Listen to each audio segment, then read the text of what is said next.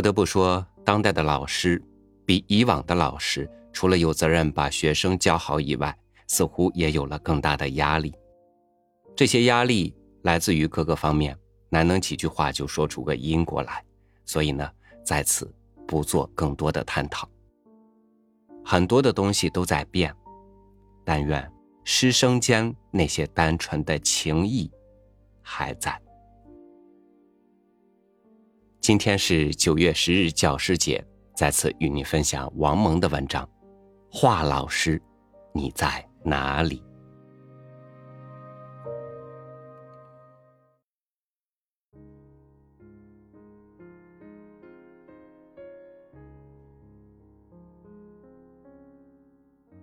迎着凉爽的秋风，新的学年向我们走来。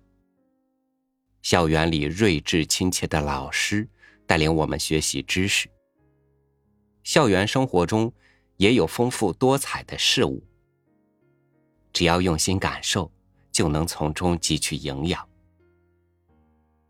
即将到来的中秋夜，月光如水，拉长着我们的影子，也映衬着我们的成长。小学二年级时，我们班换了一位女老师，叫华霞玲。刚毕业，二十岁左右，个子比较高，脸挺大，还长了些麻子。校长介绍说，他是北师的高材生，将担任我们班的班主任。华老师对学生非常严格，尤其对一些坏学生特别严厉。我们都认为这个老师很厉害，也很怕他。但他教课、改作业实在是认真极了，所以包括被处罚的哭得死去活来的同学，也一致认为这是一个非常好的老师。谁说小孩子不会判断呢？小学二年级，平生第一次学造句，第一题是“因为”。我造了一个大长句，其中有些字不会写，是用拼音拼写的。那句子是：放学以后看到妹妹正在浇花，我很高兴，因为她从小就不懒惰。华老师当着全班念了我这个句子，从此我受到了华老师的激赏。但是有一次我出了个难题。实在有负华老师的期望。华老师规定，写字课必须携带毛笔、墨盒和红木字纸，但经常有同学忘带，致使写字课无法进行。华老师火了，宣布再有人不带上述文具来上写字课，便到教室外面站墙角去。偏偏刚宣布完，我就犯了规。等想起这节课是写字课的时候，课前预备铃已经响了，回家再去已经不可能。我心乱如麻，面如土色。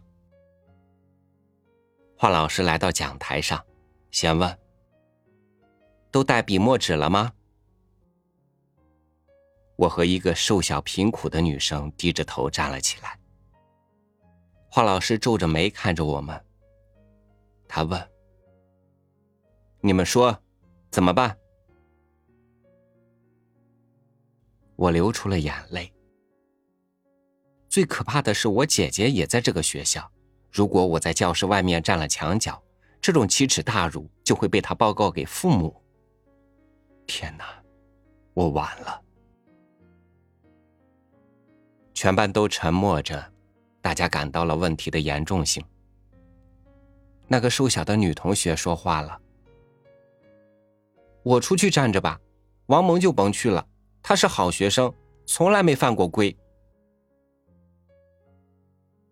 听了这个话，我真是感到绝处逢生，马上喊道：“同意。”华老师看了我一眼，摇摇头，叹了口气，厉声说了句：“坐下。”事后，他把我喊到他的宿舍，问道：“当某某某。”那个女生的名字，说她出去站，而你不用去的时候，你说了什么来着？我脸一下子就红了，无地自容。这是我平生第一次受到的深刻的品德教育。我现在写到这儿的时候，心仍然怦怦然。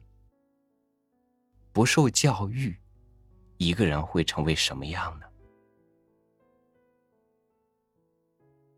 又一次考试时，其中一道试题需要写一个“玉”字，我头一天晚上还练习过好几遍这个字，临考时却怎么也想不起来了，觉得实在冤枉，便偷偷打开书桌，悄悄翻开了书，找到了这个字，还自以为无人知晓呢。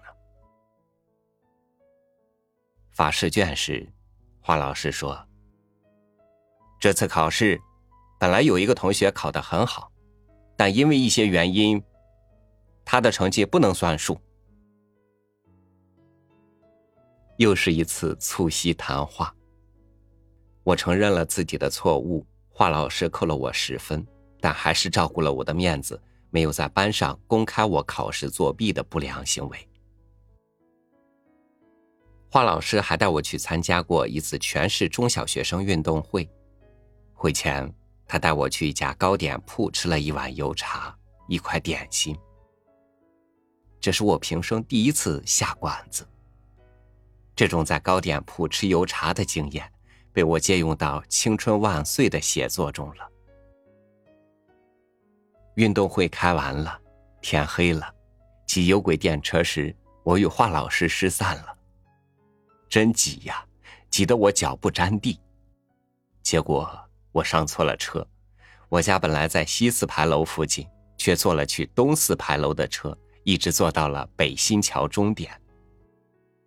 后来，我还是找回了家，但心里感到和华老师更亲了。我们上三年级时，华老师就不再教我们了。华老师，您能看到我这篇文章吗？你还记得我犯的两次错误吗？还有我们一起喝油茶的那个铺子，那是在前门朱市口一带吧？对不对？真想见您啊！我真想念您，真想见您呢。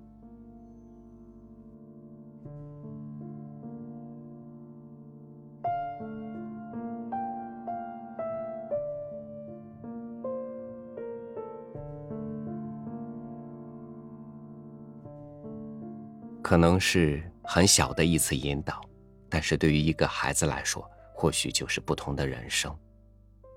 我感念给过我真诚的爱与关怀的每一位老师，愿他们健康幸福，同时也祝愿天下所有的老师节日快乐。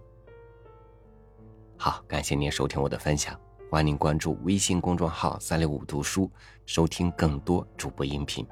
我是超宇，祝您。晚安，明天见。